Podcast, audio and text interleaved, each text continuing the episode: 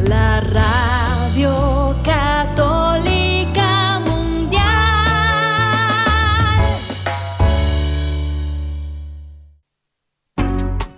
Ser mujer es ternura y sabiduría de Dios. Bienvenidos hoy a su programa Mujeres en Vivo producido de corazón a corazón desde Mérida, Yucatán, México, por el equipo de colaboradoras de Alianza de Vida para EWTN. Mujer en acción, en acción,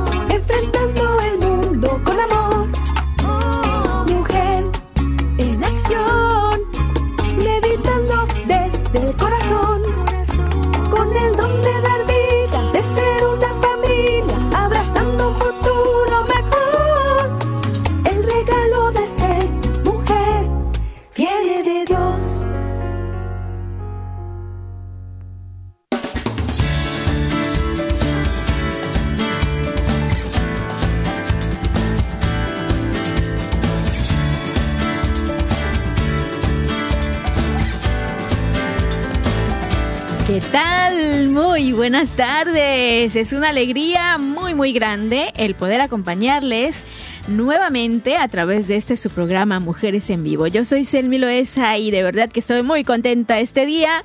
La lluvia que cayó por aquí, pues creo que atrajo mm, esta positividad, ¿verdad? Estamos muy contentos. Aquí estamos desde Mérida, Yucatán, México.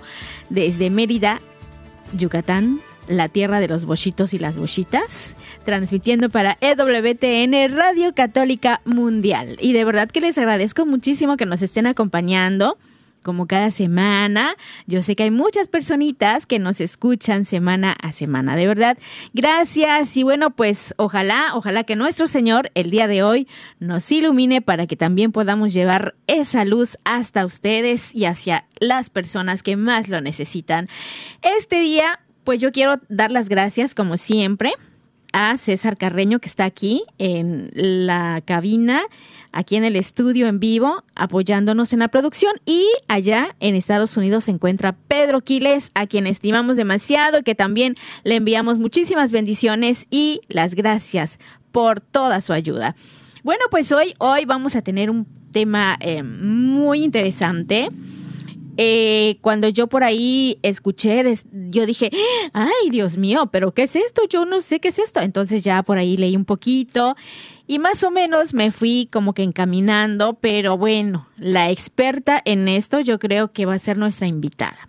Quiero dar la bienvenida a Thais Gea Guinovart. Ella es consagrada del Regnum Christi. Desde los 19 años ha dedicado su vida al servicio de la Iglesia Católica y en la actualidad, pues ella dirige el apostolado Bet Tefilá, Casa de Oración, el cual busca hacer presente el reino de Dios a través de la oración, la Biblia y la iconografía. Así que bueno, precisamente acerca de este tema de la iconografía, vamos a platicar esta tarde. El tema se titula Iconografía, ventana a la trascendencia.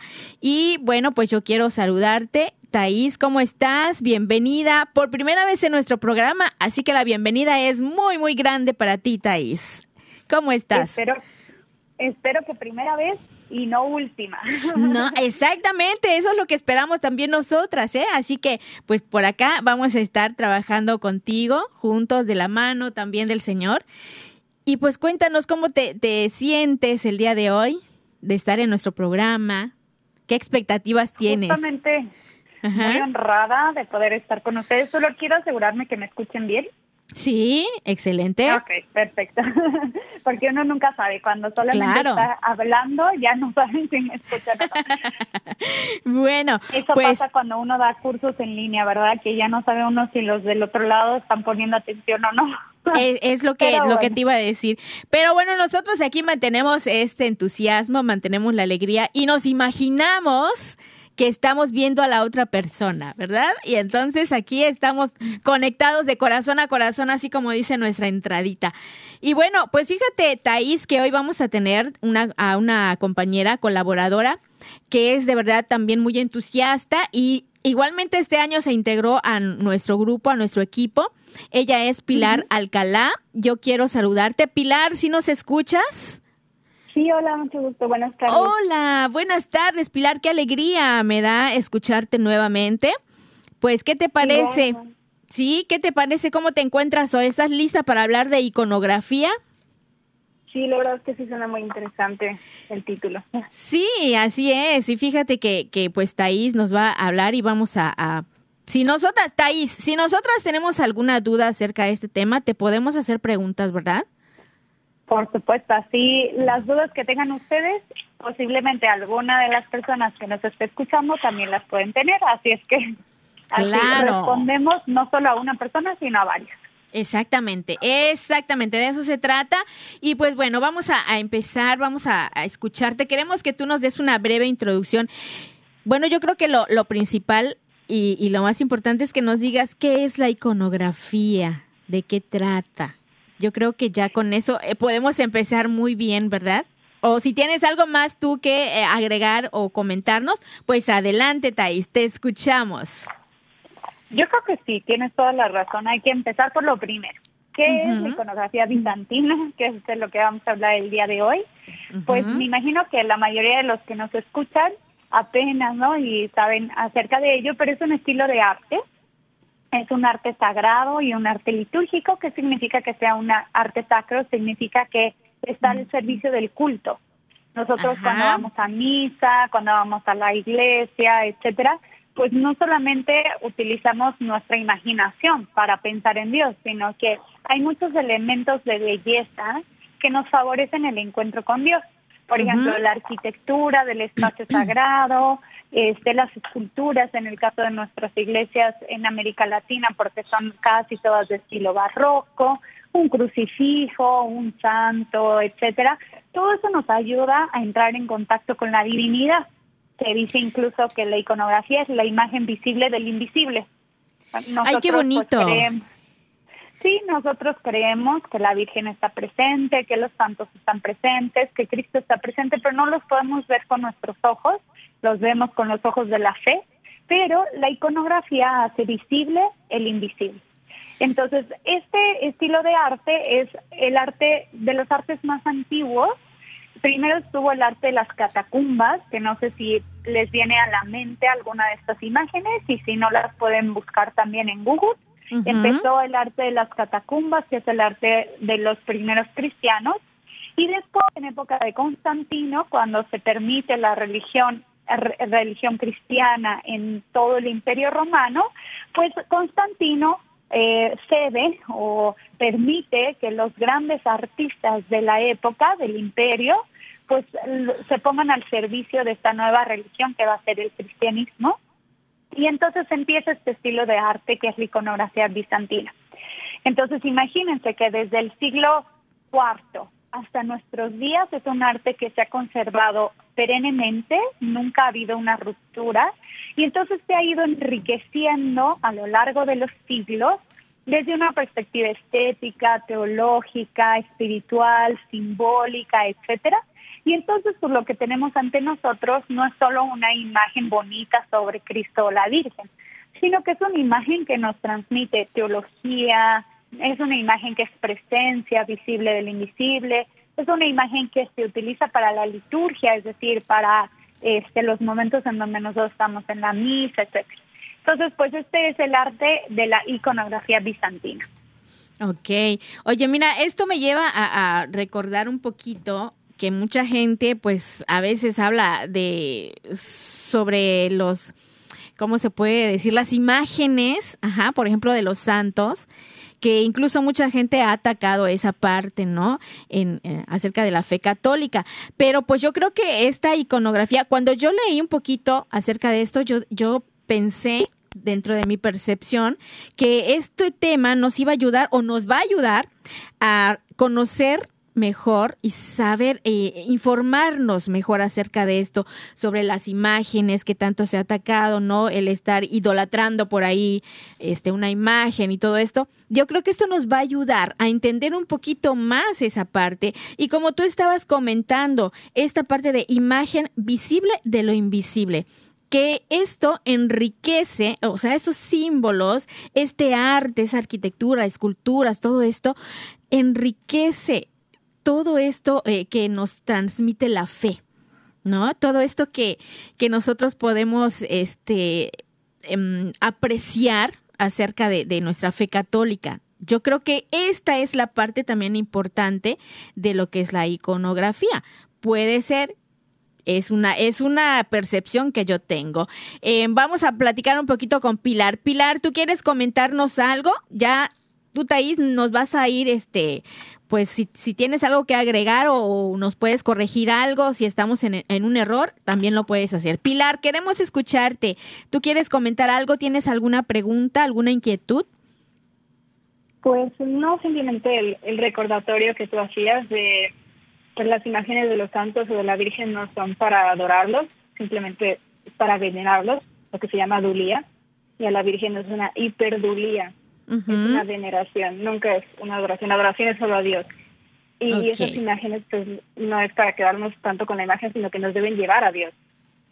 Fíjate, este Pilar, que aquí eh, mucha gente se pregunta acerca de todo esto, por ejemplo, de los crucifijos, acerca, hay otras, este, eh, palomas que también, ¿no? Como ah, el Espíritu claro. Santo, que es un símbolo y un signo muy importante para nosotros, que precisamente ahora acaba de, de pasar la celebración de Pentecostés, ¿verdad? Entonces, sí todo esto, estas imágenes, todo esto que nosotros, como tú bien dices, veneramos, ¿sí? Es parte y el símbolo de todo eso que nosotros tenemos y llevamos en nuestra alma, de todo esto que nosotros queremos transmitir acerca de nuestra fe. Y es una forma también de llegar y de explicar, ¿sí? Y de hacer un poquito, como decía Thais, visible aquello que nosotros tenemos como fe, ¿no? Que no se puede ver. Exacto. Uh -huh. Exacto. Exactamente. la teología.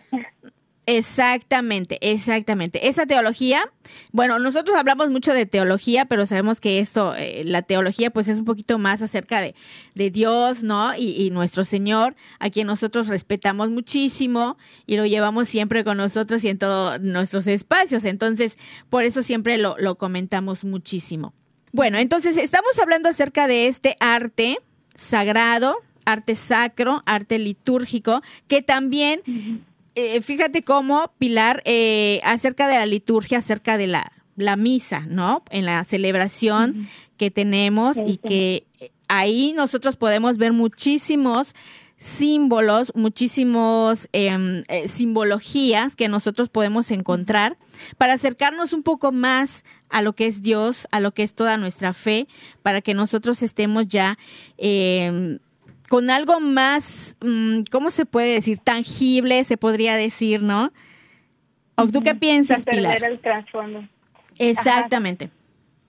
Que, es... que, pues muchas veces símbolos se han conservado hasta el día de hoy porque pues no pierden su significado y su valor mucho menos a pesar del contexto histórico e exactamente ese contexto histórico que, que todos conocemos muy bien bueno queremos que también eso llegue a toda la, la gente verdad como desde Jesús desde que Jesús estuvo aquí en la tierra y todo lo que también él eh, usó como símbolo, ¿verdad? Eh, de hecho, pues él mismo, ¿no? Él mismo es eh, el, el, símbolo, ese arte de los crucifijos, ¿verdad? Que podemos encontrar en muchísimos, muchísimos lugares y que nos llevan, por supuesto, a eh, toda esa historia, toda la vida de Jesucristo, todo lo que trascendió después de todo lo que él hizo, le, se sacrificó, eh, de todo lo que él vivió eh, como niño, como adolescente, como joven y ya también como adulto, ¿no? Nosotros aquí estábamos platicando un poquito acerca de lo que nosotros estamos eh, entendiendo acerca de esto que es la iconografía. Ventana a la trascendencia. Bueno, entonces si quieres comentarnos algo más, Thais, con mucho gusto nosotros te escuchamos. Adelante. Pues era precisamente lo que les decía, el icono es un estilo de arte, de arte sacro, y este quizás sí, para poder tener una imagen en nuestra mente, quizá la mayoría de ustedes conoce la Virgen del Perpetuo Socorro. Esa sí. es una imagen de icono bizantino. Entonces, una de las cosas más bellas de la iconografía es que se hace en oración. Yo pinto iconos y este, de hecho decimos escribir iconos porque se escribe la palabra de Dios en líneas y en colores. Entonces es en cierto sentido la palabra de Dios, la Biblia, pero en imagen. Entonces nosotros lo que leemos en el texto bíblico lo vemos plasmado en una imagen. Entonces, bueno, escribimos iconos en oración y es una experiencia muy bonita porque nosotros vamos pintando, por ejemplo, el rostro de Cristo, el rostro de la Virgen, el rostro de algún santo, y todos ellos son colocados de frente. O sea, nunca los pintamos de perfil, porque de perfil sería una persona que, que no es sincera, ¿no? Solo el que te vea los ojos es capaz de decirte la verdad.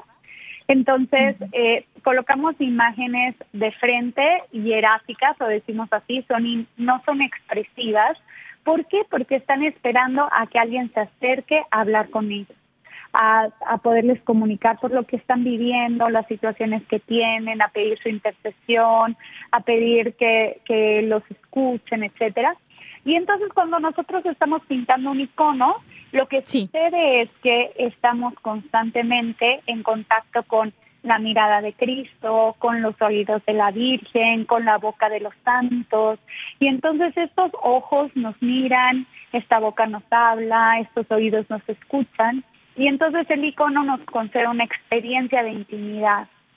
Y una vez que nos concede a nosotros, los iconógrafos, una experiencia de intimidad, pues eso mismo está llamado a transmitir a los demás. Las personas cuando se acercan al icono se acercan con esta conciencia de que es una presencia del prototipo. ¿Quién es el prototipo? Pues la persona representada, ya sea Cristo, la Virgen, algún santo. Esa persona representada de manera visible me hace ver al invisible, que es pues este estos seres eh, espirituales que nosotros conocemos y en la fe creemos que están presentes, pero que nuestros ojos no los pueden ver.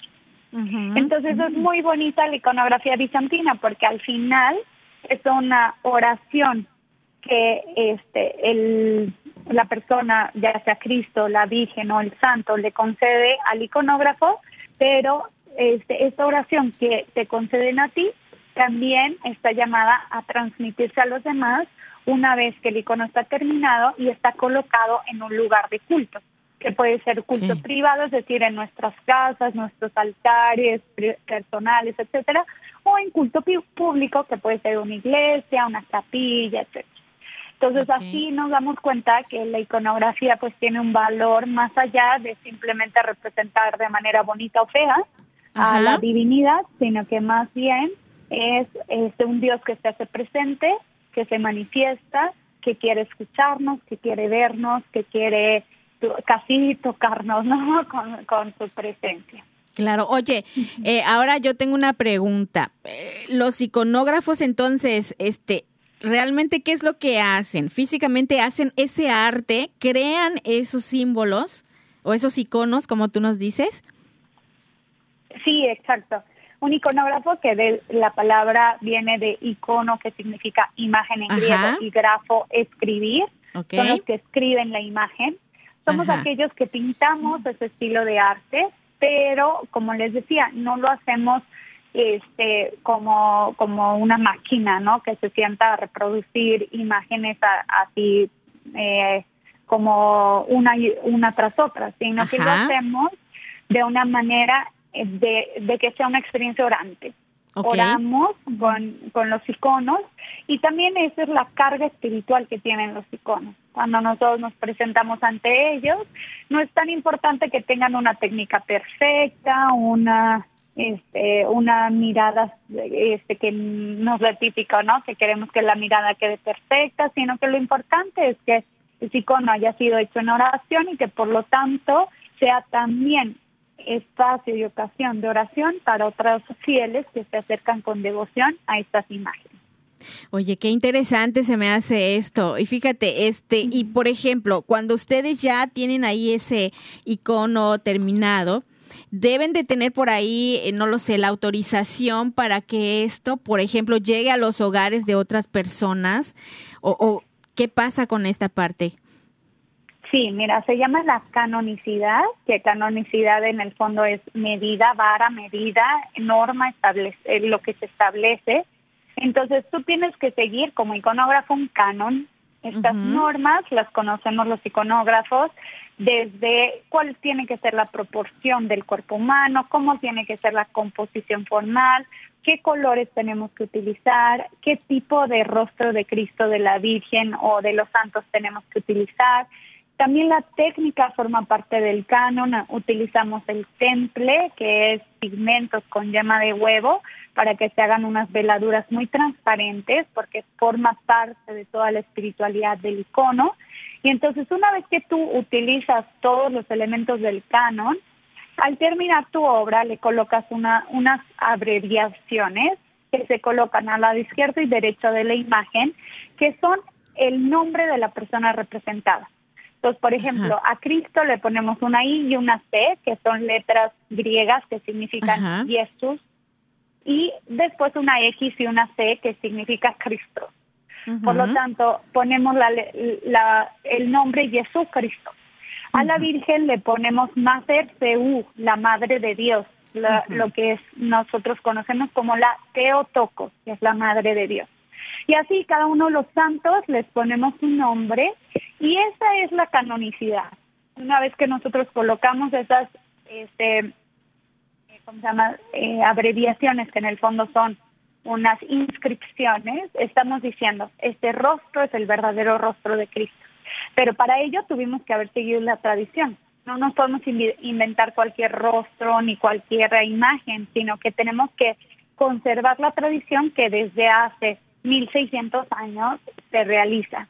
Y entonces, una vez que hacemos eso, este podemos considerarlo un icono verdadero.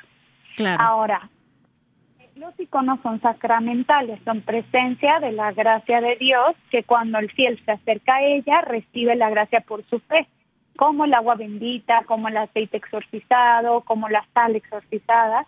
También los iconos son sacramentales, pero solo llegan a ser sacramentales una vez que están bendecidos por un sacerdote. Entonces, pues una vez terminada la obra, tenemos que llamar a un sacerdote, el sacerdote bendice el icono y entonces una vez bendito el icono podemos este, utilizarlo para el culto.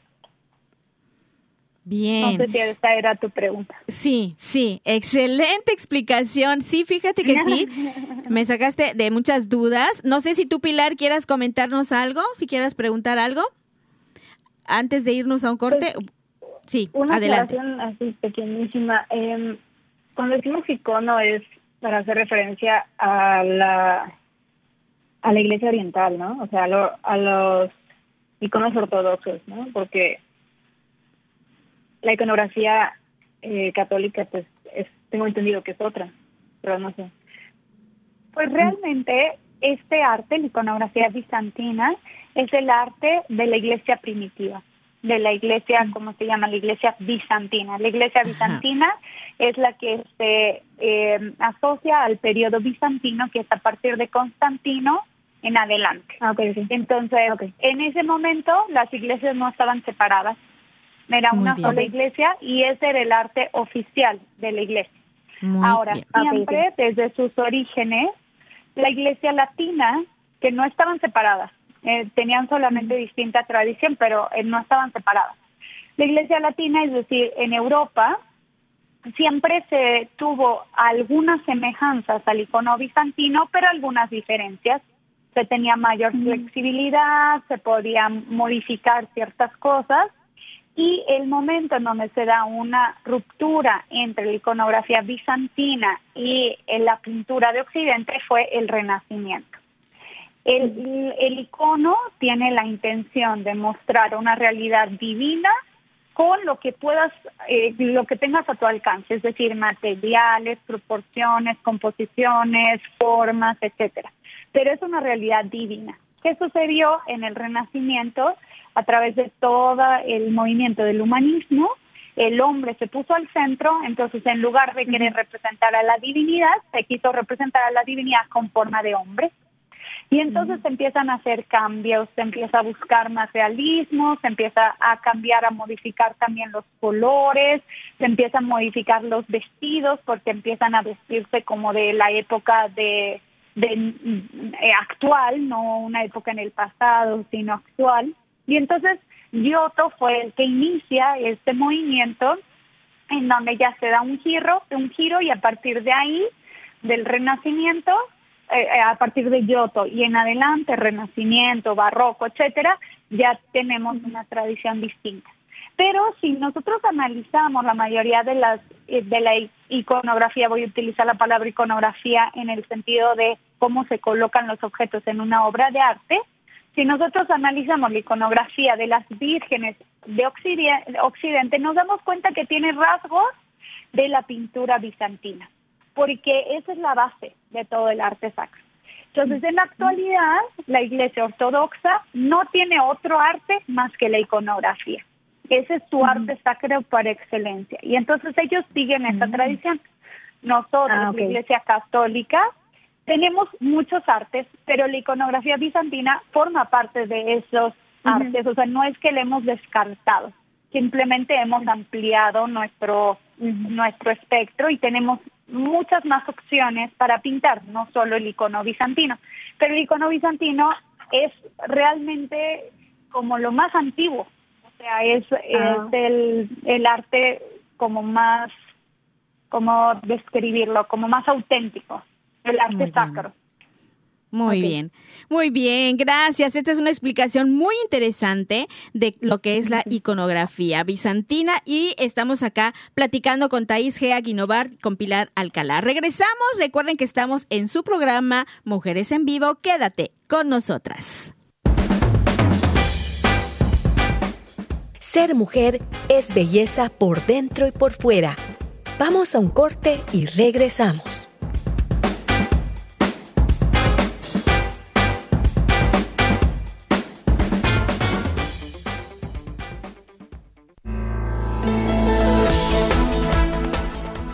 Mujer, este es tu momento.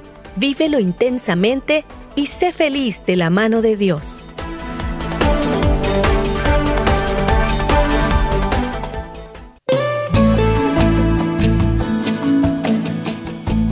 Escuchar tu voz es muy valioso para nosotras.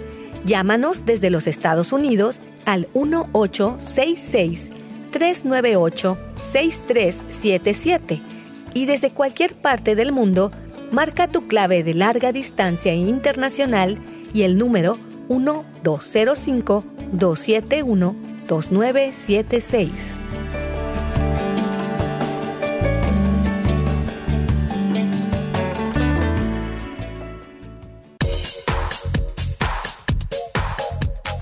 Estás escuchando Mujeres en Vivo de Corazón a Corazón. Continuamos.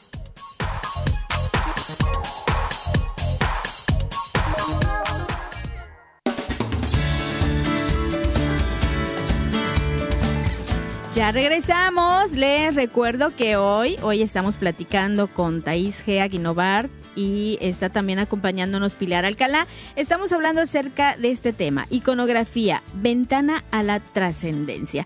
Ya nos explicaste muy, muy bien eh, de qué se trata, ¿sí?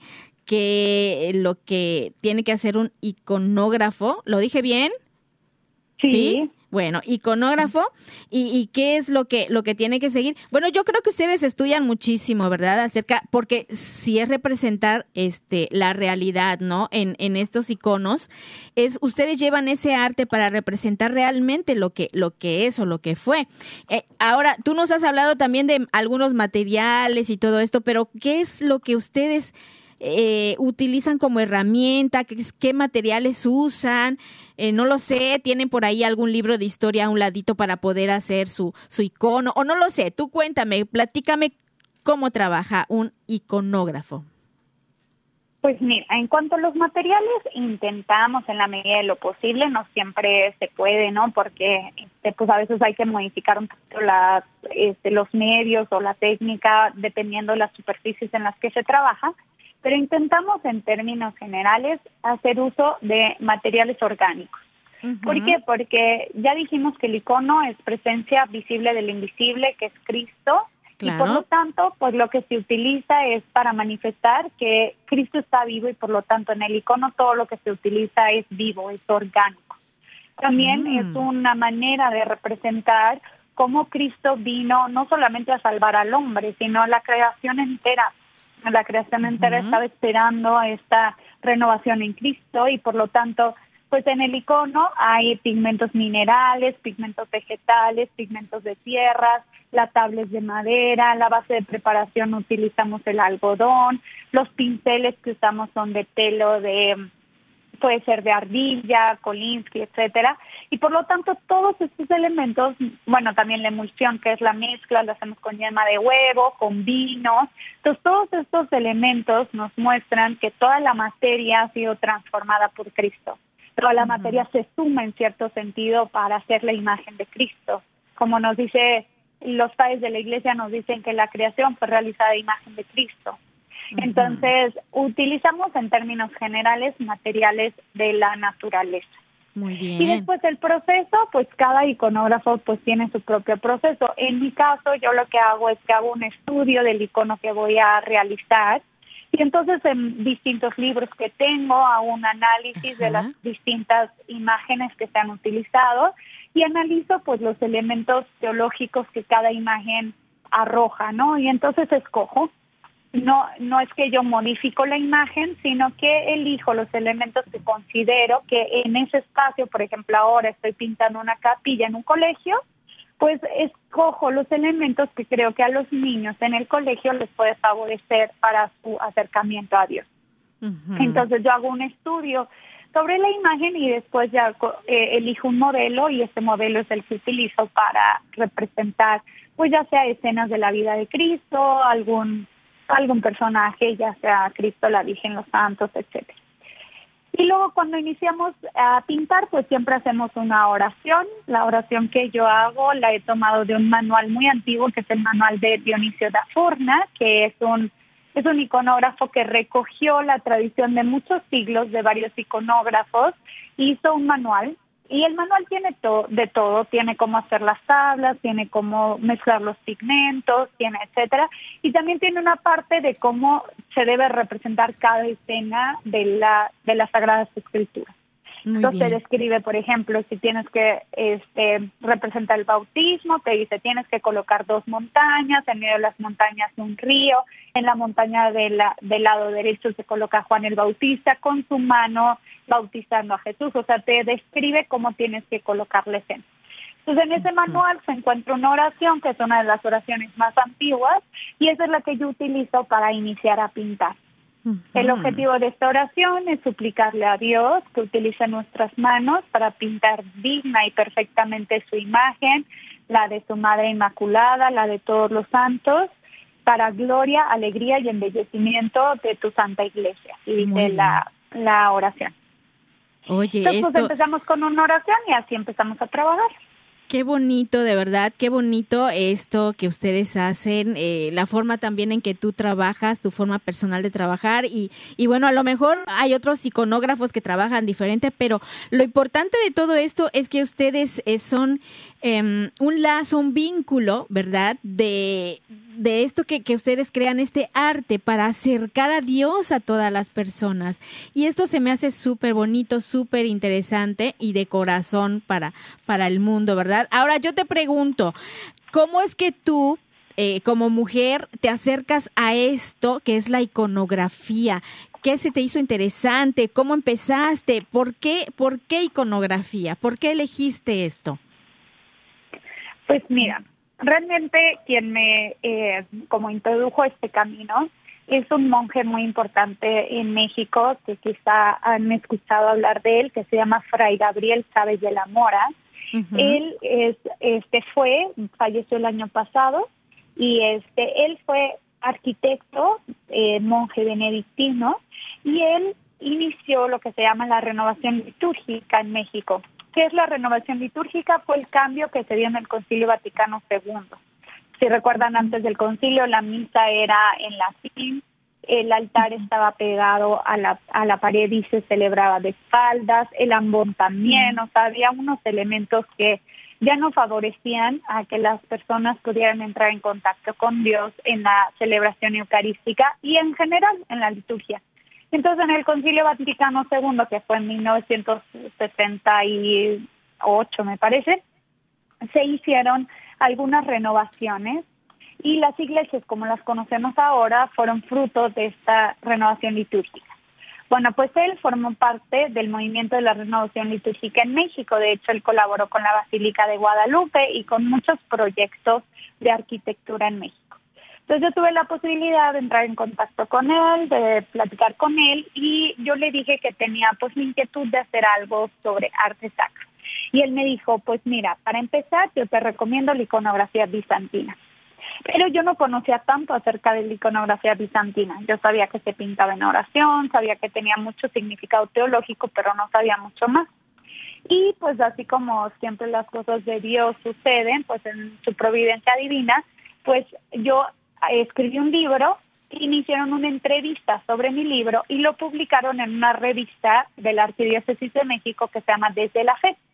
Entonces yo cogí esa revista el domingo en la parroquia y antes de mi entrevista había el anuncio de un taller de iconografía. Entonces gracias a eso yo me pude inscribir a un taller de iconografía y ahí fue cuando empecé a conocer más y como descubrí una grandísima riqueza, pues ahora sí me he dedicado a leer muchos libros, hice una maestría, he aprendido a pintar en Rumania, en Atenas, en Creta, en distintos lugares para ir enriqueciendo pues esta no solo las técnicas, sino también pues la espiritualidad y la teología del icono. Oye, qué bonito, qué interesante y, qué bien. Fíjate cómo, cómo eh, el Señor nos va acercando, ¿verdad? A esto, a estas misiones que tenemos y que Él, más bien Él ha preparado para nosotros, ¿verdad? Y cómo poquito a poquito te fuiste acercando. Ahora, yo te pregunto, ¿esto fue en un taller, ¿no? Tú aprendiste. Pilar, antes de que yo siga, ¿quieres preguntar algo? ¿Tienes algo que comentarnos? No, está ahorita. Bueno, seguimos entonces. Ahora te pregunto, eh, Thais, eh, ¿hay algún lugar en donde eh, se pueda enseñar esto? ¿Hay alguna escuela? No sé, por si hay alguna persona que se interese también en esto de la iconografía. Coméntanos, este, ¿sí? Pues mira, yo enseño también, este, yo organizo unos talleres, de hecho acabo de estar en Mérida la semana pasada, ya casi nos hubiéramos podido conocer. Sí, Thais. estuve por allá. Entonces yo lo que hago es que son unos talleres en donde este, tienen tres objetivos, la teología, la espiritualidad y la técnica del icono bizantino. Y entonces cada uno de nosotros durante este taller pinta un icono un icono, este, normalmente empezamos por el icono de Cristo, porque es el icono por excelencia, se llama el Pantocrator, el Todopoderoso, y entonces yo voy haciendo unos bloques, en cada bloque hago una explicación de la teología del icono, luego hago una breve invitación a cómo podemos vivir ese momento en oración, y luego explico la técnica.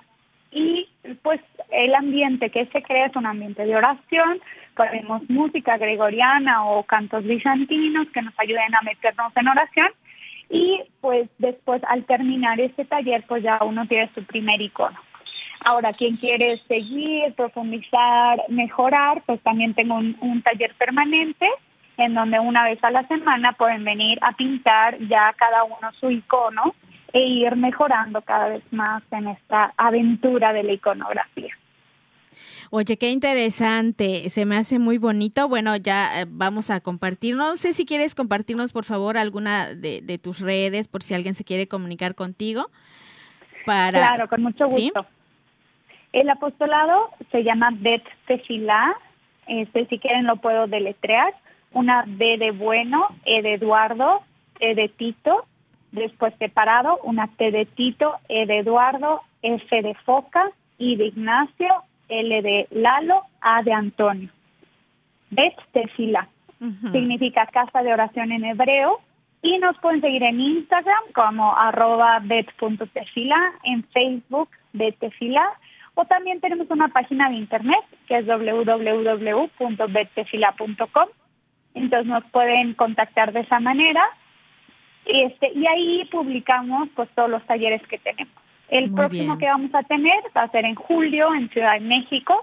Entonces, pues si alguien se quiere inscribir, pues esa es una opción.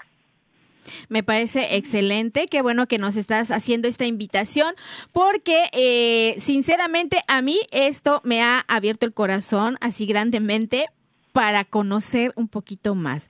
Yo eh, estaba interesada en este tema y ahora lo estoy aún más. Vamos a seguir platicando con Thais Gea y con Pilar Alcalá acerca de iconografía, ventana a la trascendencia. Pero vamos a hacer una breve pausa y vamos a regresar. Estamos en tu programa Mujeres en Vivo. Quédate con nosotras.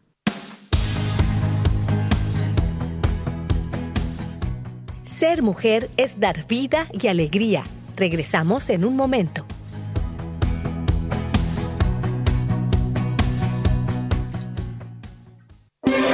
Si quieres conocer más acerca de nuestra labor, llámanos al Centro Alianza de Vida en Estados Unidos al 682-772-1958.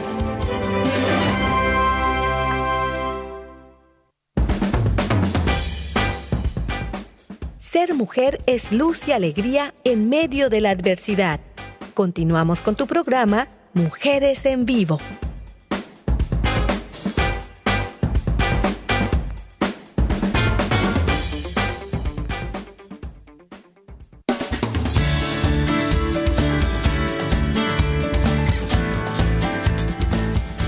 Regresamos, estamos acá en su programa Mujeres en Vivo yo quiero invitarles para que también ustedes nos visiten en redes sociales. Ya saben que estamos ahí en, en Facebook, estamos también en Spotify. Por cierto, en Spotify quedan los programas ya este, grabados por si ustedes los quieren retomar. O si quieren invitar a alguien a que los escuche, si algo se te hizo interesante, mira, invita a una persona o si crees que esa persona lo necesita también, hazle llegar pues estos mensajes que nosotras pues de corazón y de la mano de Dios estamos llevándoles eh, cada martes por la tarde. Así que pues ya lo saben, síganos también en redes. Y bueno, pues estamos platicando con Thais Gea acerca de esto que es la iconografía, un tema muy, muy interesante. Pilar Alcalá también nos está acompañando y aquí estamos compartiéndoles acerca de todo, todo esto. Thais, ¿hay algo en específico que tenga que tener una persona para poder, este, no lo sé, adentrarse en este mundo de la iconografía? ¿Alguna característica en específico? Pues mira, como primera experiencia, yo considero que basta con tener un deseo y un corazón abierto de encontrarse con Dios a través de la imagen. Eso es con una primera experiencia. De hecho, yo en los cursos que hago no pido ningún nivel de pintura ni nada porque se va haciendo, vamos guiando el taller paso a paso y se va acompañando personalmente y atendiendo a cada una de las personas que asisten en el taller. Ahora bien, si alguien quiere continuar para convertirse en iconógrafo, digamos, dedicarse a pintar iconos bizantinos, yo considero, al menos en mi experiencia, que uno tiene que asumir que este tiene que trabajar muy duro. O sea, el icono no solamente nosotros lo trabajamos, sino que nos trabaja también a nosotros. De hecho, el iconógrafo está llamado a transfigurarse, a convertirse en esa misma imagen que está representando que es Cristo.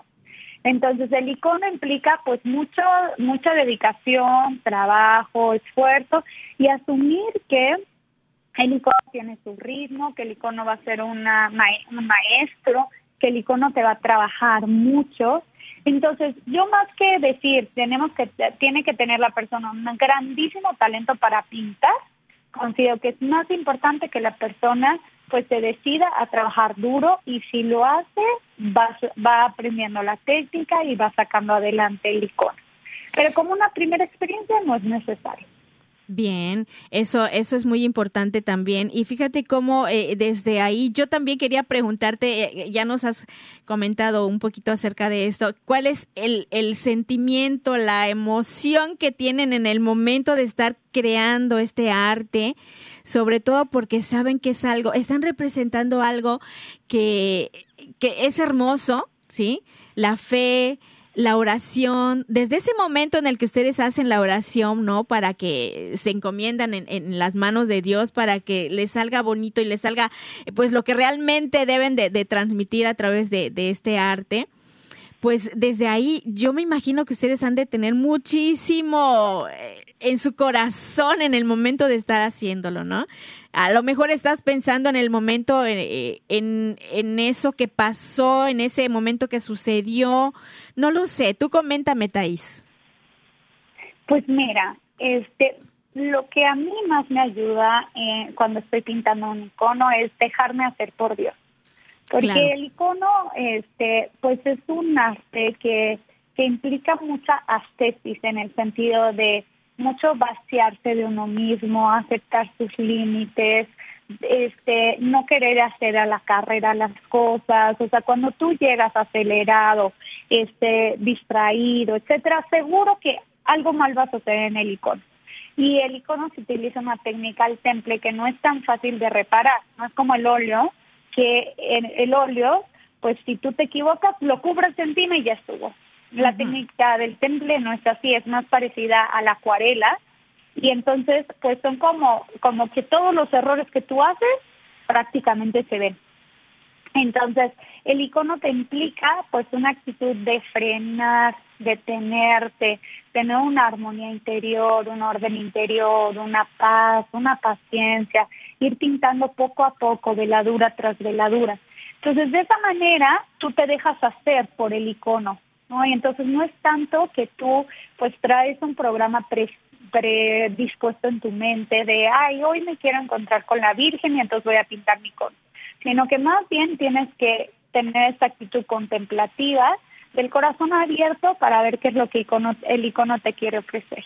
Y a veces te ofrece pues un trabajo duro de momentos de frustración, de dificultad, y a veces te ofrece grandes gozos y grandes consuelos, ¿no? Y entonces, pues al final es una maestra de la vida y es una maestra de vida espiritual en cuanto a que es bellísimo que uno está siempre en contacto con el misterio de Dios.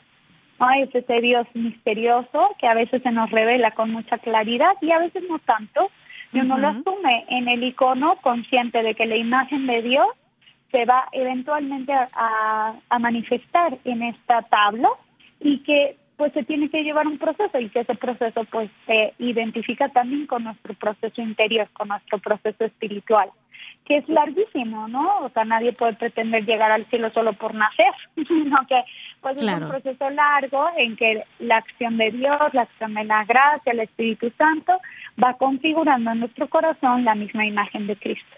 pues eso se refleja en la tabla, se refleja en el icono. Yo te diría que para mí la experiencia de pintar el icono es entrar en contacto con el misterio de Dios y este misterio de Dios, pues permitir que obre en mí, que actúe en mí, que haga en mí su obra y a partir de ahí también pues ver el resultado desde esa perspectiva, ¿no? El resultado del icono no es solo una obra maestra de arte, sino como todo un acto de devoción que se realiza en relación entre el icono, el iconógrafo y posteriormente entre el icono y la persona que con devoción se acerca a él para venerarlo. Así es. Fíjate que precisamente allá allá quería llegar porque pues el título de, de este tema que tú me compartiste pues también dice mucho. Iconografía, ventana a la trascendencia. Y fíjate cómo cuando nosotros observamos esos iconos, esas imágenes, eh, esos símbolos tan bonitos de nuestra religión católica y no nos ponemos a pensar qué hay detrás de todo esto. Y muchas veces logramos, logramos conectar con nuestra fe, logramos ese vínculo con, con Dios, con nuestro Señor, a través de esa mirada que le hacemos a ese icono, ¿verdad?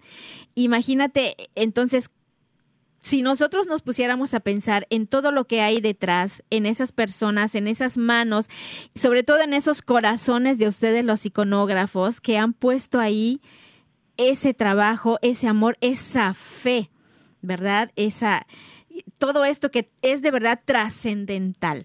Imagínate todo esto que, que, pudiéramos lograr en cada personita que se para delante de una tabla, delante de un Cristo eh, crucificado, delante de la imagen de, por ejemplo, de la Virgen del Perpetuo Socorro. Eh, imagínate todo eso que ustedes logran a través de ese gran, de ese gran trabajo, de ese gran arte sacro, sagrado, litúrgico.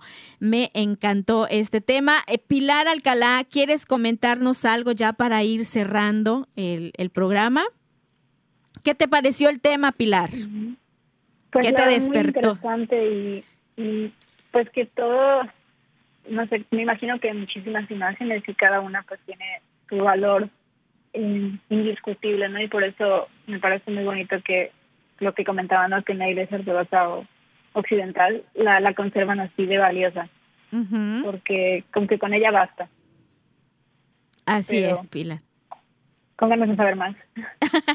Muy bien, Pilar. Pues vamos a invitar a Thais para que venga a otros programas. Thais Gea Guinovart, ella eh, especialista en esto que es la iconografía, también en oración, en la Biblia. Te vamos a, a invitar posteriormente, Thais. ¿Te gustaría regresar? Ya me dijiste que sí, así que estás comprometida. Me ¿Qué te parece? Claro que sí.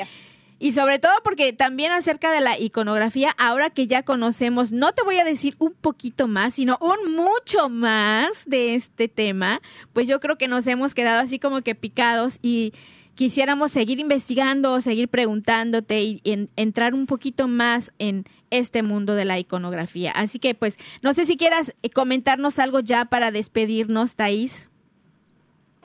Pues lo que les invitaría es como a y a no hacer un juicio sobre la iconografía bizantina desde una perspectiva un poquito más como, ¿cómo decirlo?, como externa. A veces podemos Ajá. decir, es que no me gustan estos iconos, no se me hacen bonitos, le falta ternura al niño Jesús, ¿por qué la Virgen está tan seria? Porque como que a veces juzgamos desde una óptica más occidental y no nos damos cuenta que el icono tiene un valor mucho más profundo. Entonces yo les invito pues a que profundicen en ese valor y a que se den cuenta de que el icono va mucho más allá que solamente una, una representación bonita de Cristo, de la Virgen, de algún santo que me genera devoción, sino que son años y años y años de tradición, de, teología, de oración, de miles y miles de cristianos que con un corazón lleno de fe se han acercado al misterio de Dios y lo han querido representar. Entonces, como que no ser superficiales al acercarnos a los iconos y, y como emitir un juicio sin conocer de manera más profunda el valor simbólico que tiene el icono bizantino. Esa sería mi invitación. Bueno, y claro, que vengan al taller de iconografía para que hagan la experiencia y así ya no sea yo quien les estoy convenciendo, sino que ustedes mismos se convenzan Se de haber hecho esta experiencia. Ay, qué bonita. Muy bien, pues Thais, yo te quiero agradecer de verdad de corazón que hayas estado con nosotras. Gracias por este momento tan bonito desde nuestra fe, desde nuestro corazón, desde este acercamiento que hacemos hacia Dios nuestro Señor. Gracias. Próximamente estarás con nosotros. Pilar Alcalá, también muchísimas gracias por habernos acompañado. A ustedes que están ahí escuchándonos, gracias. La próxima semana les esperamos.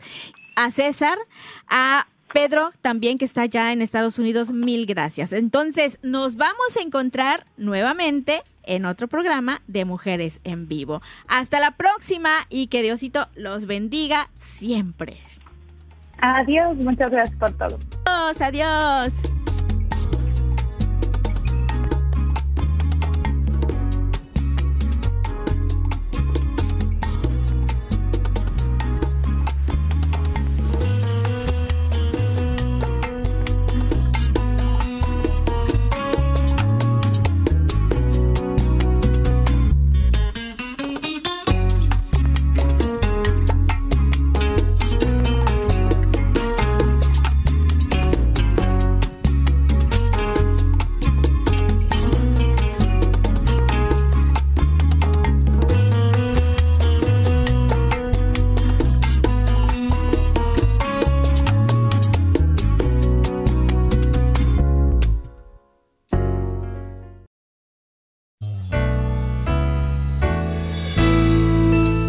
Alabad al Señor con tambores, Elevad cantos al Señor con cítaras. Ofrecedle los acordes de un salmo de alabanza. Ensalzad e invocad su nombre. Porque el Señor es un Dios quebrantador de guerras. Su nombre es el Señor. Cantaré a mi Dios un cántico nuevo. Señor, tú eres grande y glorioso, admirable en tu fuerza invencible. Que te sirva toda la creación, porque tú lo mandaste y existió. Enviaste tu aliento y la construiste. Nada puede resistir a tu voz. Sacudirán las olas los cimientos de los montes, las peñas en tus presencias se derretirán como cera, pero tú serás propicio a tus fieles.